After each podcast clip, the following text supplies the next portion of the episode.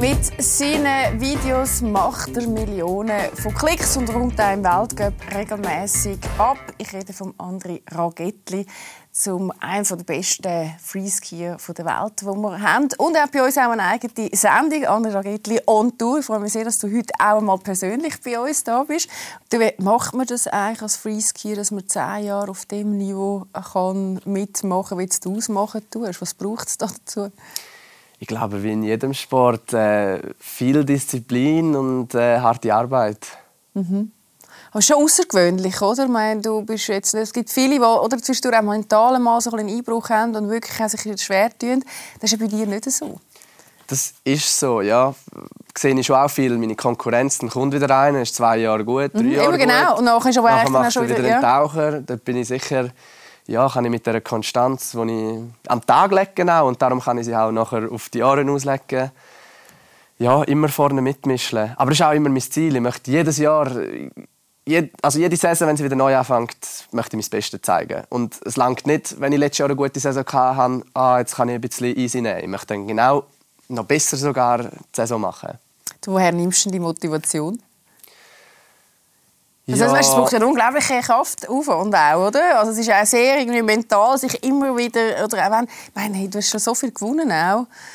Das oh. ist ja so, aber ich habe es mal schon ein paar Mal gesagt, ich habe immer zum Beispiel geträumt, ich will Weltmeister werden. Mhm, aber dann bist du es geworden, ich meine. Dann ist es geschafft. Ja, genau. Jetzt will ich nochmal Weltmeister werden. Das ist ein bisschen so. Es ist, auf eine Art ist es ein bisschen krankhaft, aber irgendwie ist es auch das, was wahrscheinlich ein Sportler treibt, weil du willst, du willst immer mehr, du willst ja, wenn du einmal gewonnen hast, willst du es zweimal gewinnen. Wenn du es zweimal gewonnen hast, willst du es dreimal gewinnen. Ein bisschen so geht das. Oder zumindest ist es so bei mir. Ich bin eigentlich froh, ist es so, weil eben das motiviert mich auch, immer äh, hart zu arbeiten. Komm, dann schauen wir doch mal schnell, was Freeski und vor allem, was du auch online so alles machen tust. Nämlich auch diverse Clips, die wir auch mal schnell zeigen aber vor allem auch, was Freeski ausmachen tut.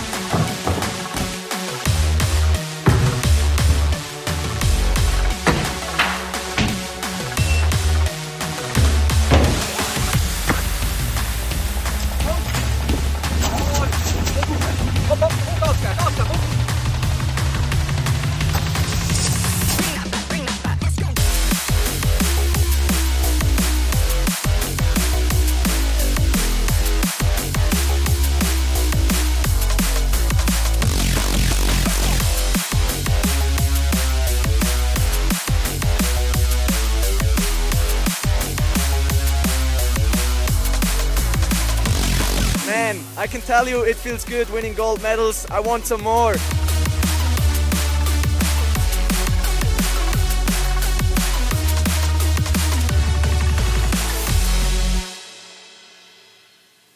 Wenn natürlich jetzt da nicht nur Highlights äh, quasi vom Freeski, sondern eben das, was du sonst machst auf deinen Online-Kanälen, wo du extrem erfolgreich bist und vor allem eben auch eine gute Nase gehabt hast, dass das so richtig kann abgehen kann. Du hast ja extrem früh das schon angefangen mit diesen Tricks zu machen. Jetzt hast du 1,9 Millionen, oder? Sind es, glaube ich, auf TikTok. Und äh, bei Insta ist auch das Ziel, eine Million zu haben. Das ist auch nicht mehr so weit weg. Fast 650 oder so sind es mittlerweile. Ähm, wie, wie, kommt man auf, auf, die Idee? Oder bist du auf die Idee gekommen, hey, äh, nebst hinterher jagen nach der Goldmedaille, irgendwann zu schauen, dass du online kannst punktest mit dem, was du kannst? Ja, also wir haben schon, als ich angefangen habe, Freeski fahren, haben wir immer schon so uns gegenseitig gefilmt, unsere Tricks. Mhm. Und dann haben wir Ende Saison eigentlich immer so ein Video auf YouTube hochgeladen. Wir haben dem Season Edit gesagt, wo du alles deine besten Tricks zeigst. Das war sicher so mein erster Berührungspunkt mit äh, Social Media. Hat das auch schon John gemacht, im Brüder? Nein, dort haben wir ein bisschen miteinander, das sind noch Kollegen. Ja. Dort haben wir noch gar keine Ahnung, wie das funktioniert. Ich habe nicht mal gewusst, wie man das aufladen. Das haben Kollegen von mir gemacht, weil ich bin dort irgendwie noch sieben oder acht. Ähm, aber nachher mit 14, 13 hatte ich meine ersten Sponsoren und die nachher gesagt, du, es wäre cool, wenn du ähm, hin und wieder oder einmal im Monat ein Foto aufladest von dir, wenn du am Trainieren bist und uns markierst. Und dann habe ich am Anfang gedacht, okay, ja gut, mache ich das. Nicht groß viel dabei gedacht, aber äh, nachher habe ich das immer mehr machen und habe gemerkt, dass mir das eigentlich noch recht Spaß macht, Leute teilen von meinem Leben. Und nachher hat das halt immer immer weiter und nachher bin ich halt auch mal ein, zwei Mal mit kreativen Videos und nachher habe ich mal per Zufall so ein Parkour-Video gepostet. Das war wirklich per mhm. Zufall. Gewesen, das war ein Training, das wir in der Sport mit der Schule Engelberg am Nachmittag in der Turnhalle gemacht haben, haben das aufgeladen, haben nichts dabei gedacht und das ist über Nacht wirklich Viral komplett gegangen. viral gegangen. Und dann bin ich so wie das erste Mal so in dieser Welt und so, wow, okay, da kannst du ja jenseits viele Leute erreichen. Und dann hast du gefunden, so, okay, jetzt fängst du das auch regelmäßig machen. Ja, nicht gerade nur wegen dem. Ich glaube, ich bin einfach langsam in das hineingefallen und das hat mir, also es macht mir wirklich auch Spaß. Ich mache das nicht nur, weil ich es muss oder weil es, erfolgreich ist. Es macht mir wirklich Freude. Hey, wir haben ein Video vorbereitet, das glaube 462 Mal ähm, geübt hast, bis es dann geklappt hast. Ich glaube, etwa 300 Videos haben wir hergestellt, bis dann das glaube ich, entstanden ist. Das ist das, was so geleitet ist auf ähm, äh, was ist es, ein Geländer oder so? Komm, wir schauen mal schnell rein. Es ist ganz verrückt.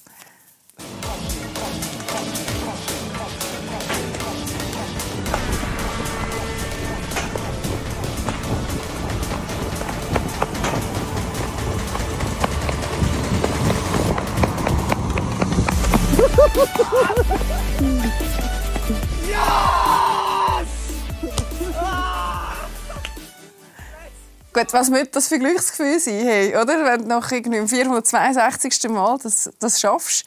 Also, wie geht das, dass das überhaupt möglich ist? Ja, das sind so spezielle Schuhe und ich habe das per Zufall auch gesehen. Eben Zum Beispiel jetzt, wenn wir wegen Videos reden, dann habe ich die Schuhe gesehen. Die haben da so eine Kerbe drin, dass du es leiden kannst. So harte Plastik. Und dann habe ich gefunden, hey, bestell die auch. Und dann habe ich mir die bestellt. Und im Sommer habe ich halt ein bisschen mehr Zeit. Am Wochenende, neben dem Training, habe ich am Wochenende mit dem Can, äh, also mit meinem Bruder gesagt, komm, wir gehen das filmen.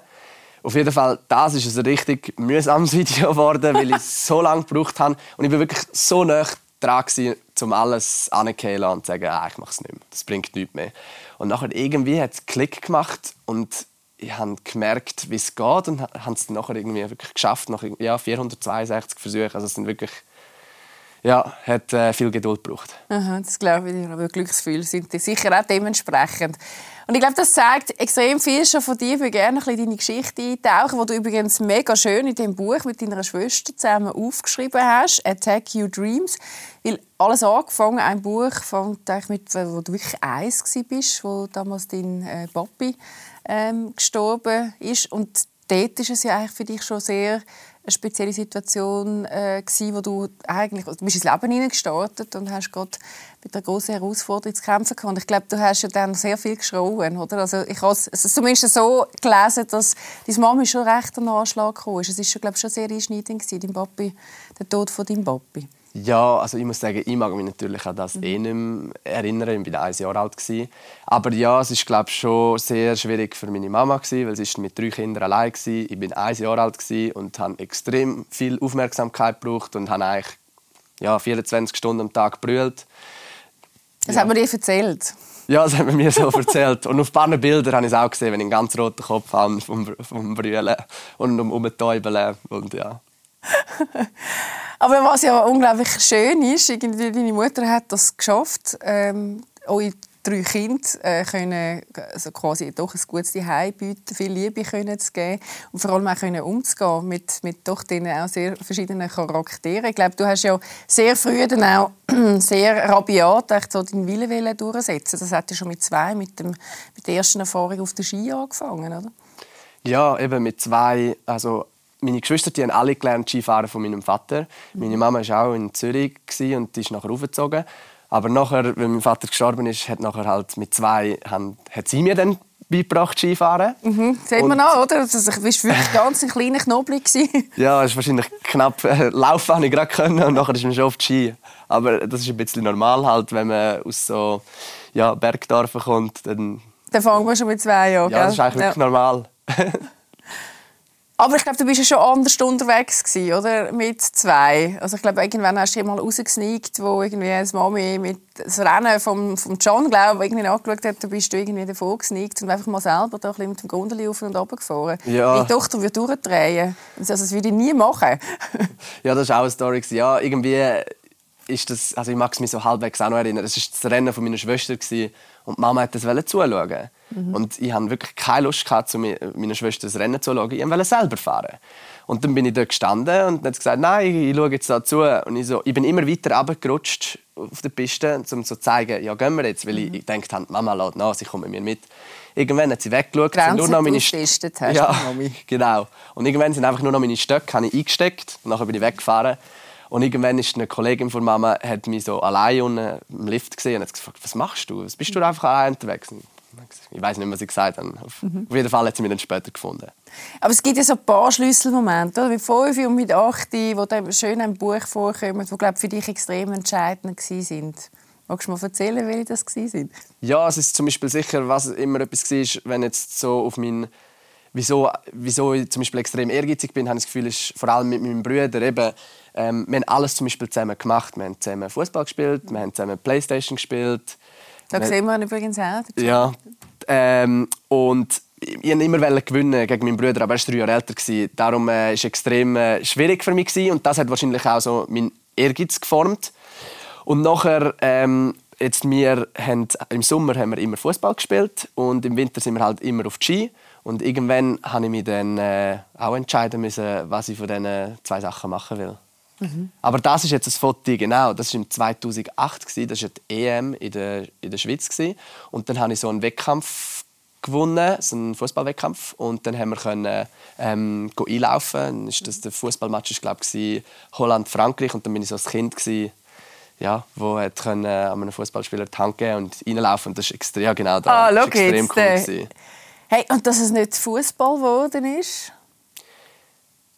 Hätte ja, ja können. Es wäre ja noch naheliegend gewesen. Ich glaube, du bist ja eh extrem polysportiv und eigentlich... Ja, hätte es auch sein können. Also ich habe wirklich Fußball und Freeski und die Entscheidung habe ich dann mit zwölf, wenn ich mich nicht irre, habe ich mhm. treffen, weil ich mich an eine Schule angemeldet habe, an eine Talentschule und du schnell müssen sagen, ja, was ist dein Talent? Und dann aber irgendwie hat schon mein Herz noch ein bisschen mehr für das Skifahren, für Freeski geschlagen und darum ist eigentlich für mich die Entscheidung recht einfach gewesen, aber ich habe trotzdem auch immer sehr gerne Fußball gespielt. Jetzt hast du so locker gesagt, Skifahren, Freeski, also die Entscheidung, oder? Jetzt gerade dem Ort, wo du aufgewachsen bist, dass man jetzt per se Freeski macht, liegt jetzt eigentlich nicht auch zwingend auf der Hand.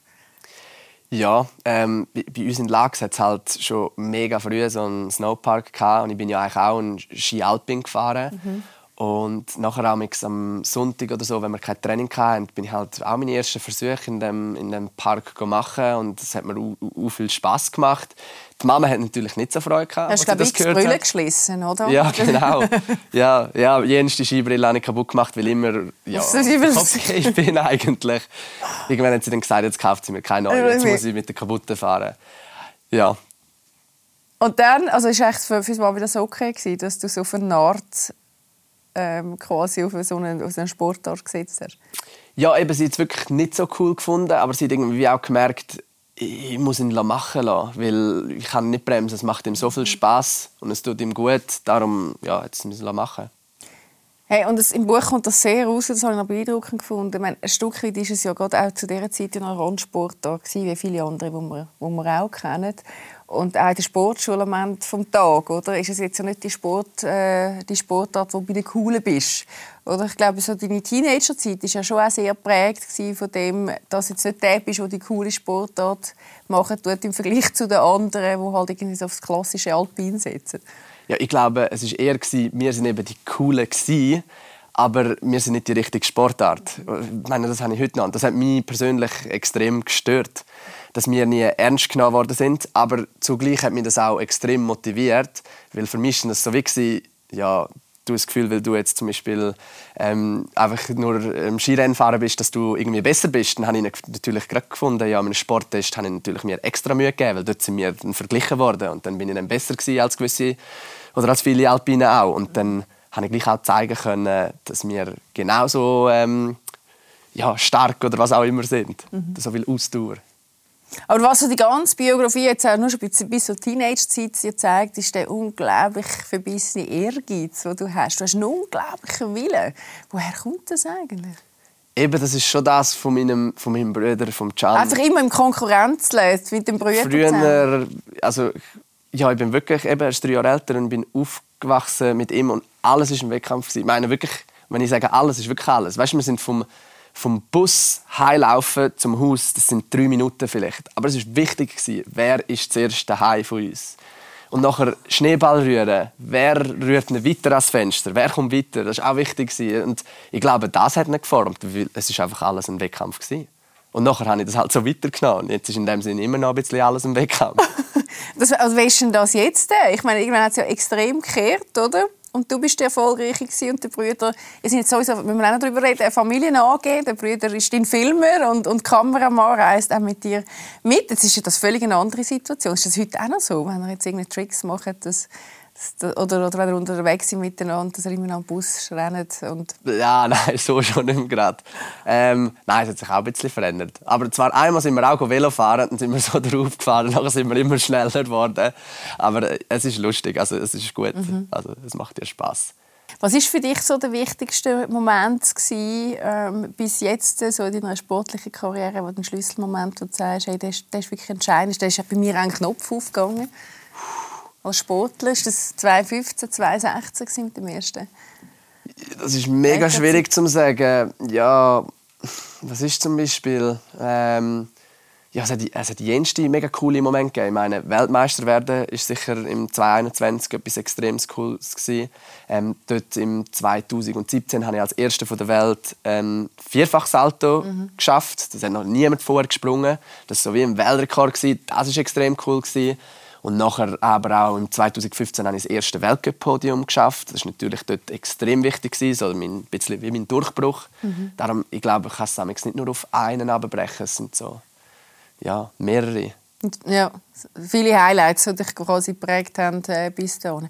Du hast dir aber auch einen Mentalcoach dazugenommen, den Marius, relativ früh, oder? Auch nach glaube einer Zeit, wo es nicht gut gegangen ist und du gemerkt hast, ich glaube auch, wenn es dann eben nicht funktioniert, dann Mami angerufen ist, dann glaube ich nicht immer nur einfach gewesen, wenn du so wortkarg irgendwie über deinen Frust, glaube ich, versucht hast, irgendwo das zu abarbeiten. Wie wichtig ist es gewesen, Mentalcoach den Marius dazuzunehmen?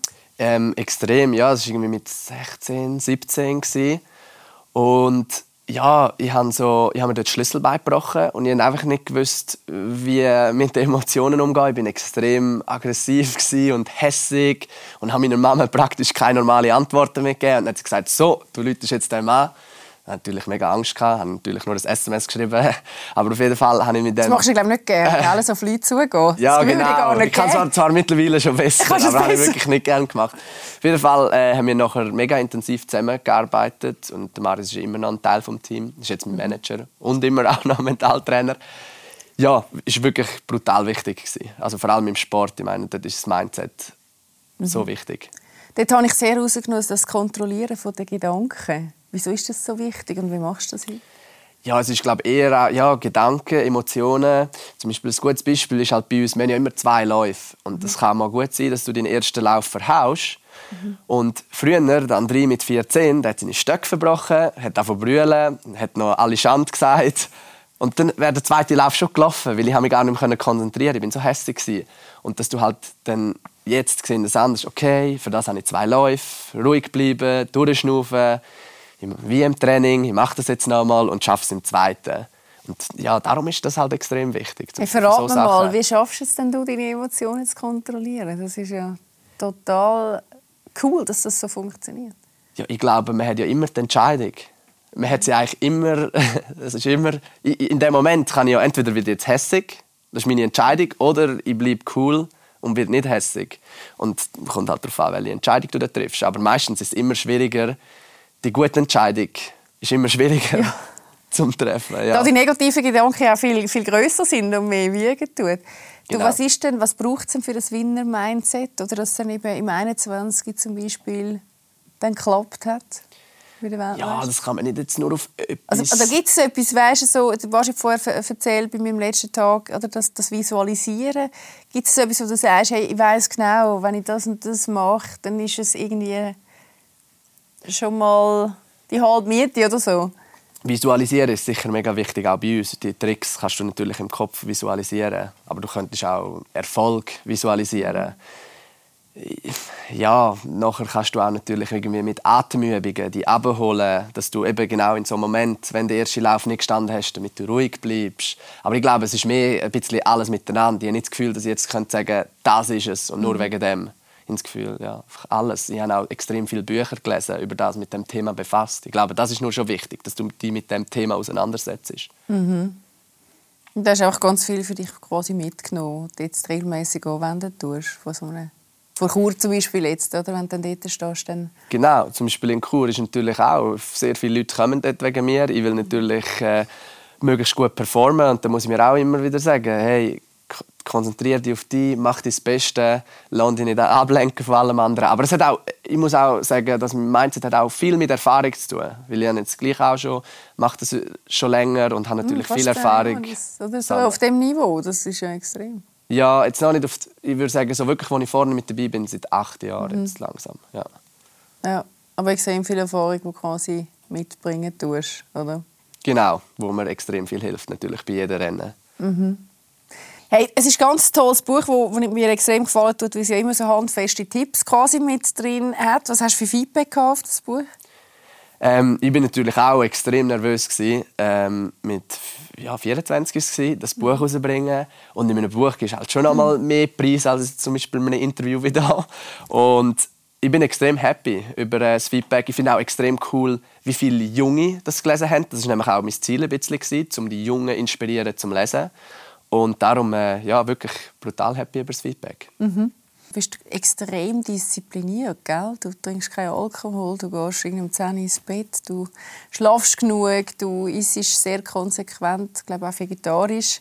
Ähm, also sehr asketisch eigentlich, oder? Du bist dort, äh, gehst du eigentlich nie über eine Linie aus? Ja, doch. Ich schaue schon extrem gut äh, zu meinem Körper und eben auch Schlaf.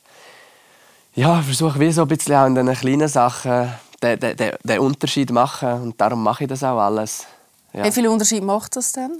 Eben, das ist noch schwierig zu sagen. das ist wirklich noch schwierig zu sagen. Aber ich habe das Gefühl, es macht äh, einen, einen kleinen Unterschied. Und wenn mhm. du mehreren Sachen den kleinen Unterschied machst, macht es irgendwann einen großen Unterschied. Ja.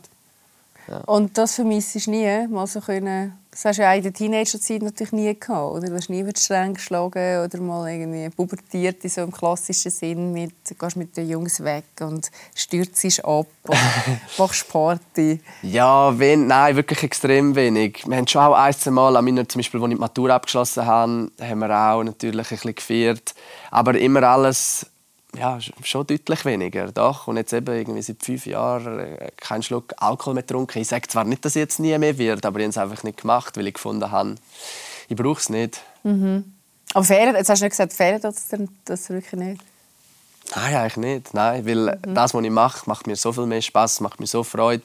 Ähm, Sportler sein und die ganze Zeit trainieren können, das ist so ein Privileg, das ich hier eigentlich lebe. Und darum ist mein Ziel natürlich auch, das so lange wie möglich machen. Ich will dann nicht der sein, der mit äh, 5, 25 oder 27 muss sagen, ah, ich kann nicht mehr, mhm. weil mein Körper nicht mitmacht. Ich bin dann lieber der, der mit 32 äh, immer noch mit dabei ist und Skifahren kann. Dafür hat er halt ein bisschen mehr verzichten müssen am Anfang. Dafür hat er lange, längere Karriere gehabt. Mhm. Ja, ist recht, wenn das natürlich so viel Freude auslöst, wie es bei dir, das spürt man extrem. Du hast noch gefragt, ob Bob eben lange können machen können. musst du immer aufpassen, dass bei all diesen Tricks, die ich, wenn du so zuschaust, oder hast innerlich so eine Schockstory, auch gewisse Sachen, die du in Corona-Zeiten gemacht hast, das, wie safe ist denn das, wenn du das so übst und irgendwie in der ganzen Wohnung, oder was eben für Tricks machen tust, die ja für mich jetzt sehr hochrisikoreich wirken? Also ich meine, man darf halt auch nicht vergessen, ich bin ich meine, das ist das, was ich die ganze Zeit mache. Wir sind die ganze Zeit auf einem Trampolin. Wir, wir haben in der Sportschule jeden Freitagnachmittag sind wir so auf Gymnastikbälle aufgekommen, mhm. auf Barren aufgekommen, um unsere Balance ähm, verbessern, auf Slackline. Ich meine, das ist, das ist für mich wie Stegenlaufen im blöd gesagt. Darum für mich ist das eigentlich recht easy gewesen.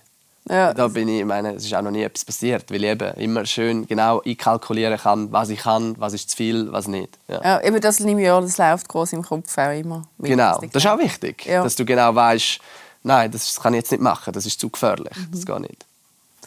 Du hast das Thema Mut, oder? Dass du, du scheinst dort sehr dehnbare Grenzen zu haben. Oder es braucht dir das, was du machst, alles, oder? In deinem, ob das deine Tricks sind oder am Schluss auch deine Sportart. Du brauchst ja jetzt so als Außenstehender extrem viel Mut. Ich bin nämlich nicht so Fan von irgendwie sagen, dass wir mehr Mut haben wie äh, irgendjemand Normales, weil das würde ich nicht behaupten. Ich glaube, es ist extrem viel Training, extrem ich meine, ich habe nicht angefangen, direkt ein dreifach Salto zu machen. Ist das so eine dehnbare Grenze dann? Ja, genau. Und halt durch viel Training. Ich habe zuerst angefangen, ein Salto zu machen, dann tausendmal gemacht. Und nachher habe ich zwei Saltos gemacht, dann nochmal tausendmal gemacht. Und dann habe ich erst drei Saltos gemacht. Ich glaube, es ist einfach extrem viel Training, wo, wo das halt wirklich braucht. Und dann kannst du das ja, ausdehnen. Und das ist nicht mal unbedingt Mut, das ist dann mehr einfach, ich weiß, dass ich das kann. Ich mache ganz sicher nichts, wo ich das Gefühl habe, oh, jetzt habe ich Angst. Und ich glaube, ich schaffe es nicht. Dann mache ich das sicher nicht, weil dann habe ich auch Angst, weil das könnte mir ja weh machen. Mhm. Ja. Ja, aber es ist sehr, ich verstehe, es ist echt mehr das Üben und dann können Grenzen erweitern über, das, über Selbstverständnis, dass ich das kann am Ende des Tages. Genau, einfach extrem viel Wiederholungen. Du, was wünschst du für den Winter, für die Saison? Was hast du vorgenommen? Viel Schnee. und einfach äh, natürlich, äh, dass ich meine besten Leistungen zeigen kann und mhm. viele Podeste fahren kann und gesund bleiben. Hey, das wünsche ich dir so sehr mit Druck der Daumen. Und wir dürfen weiter an dir da bleiben. Bei unserem Format, auch hier nochmal schnell der Hinweis, Andrea Ragetli gibt es bei uns regelmäßig auf Blue Zoom. Darum unbedingt mal reinschauen. Hey, danke vielmals, bist du da und für das offene Gespräch. Und uns gibt es demnächst auch wieder da bei uns auf Blue Zoom.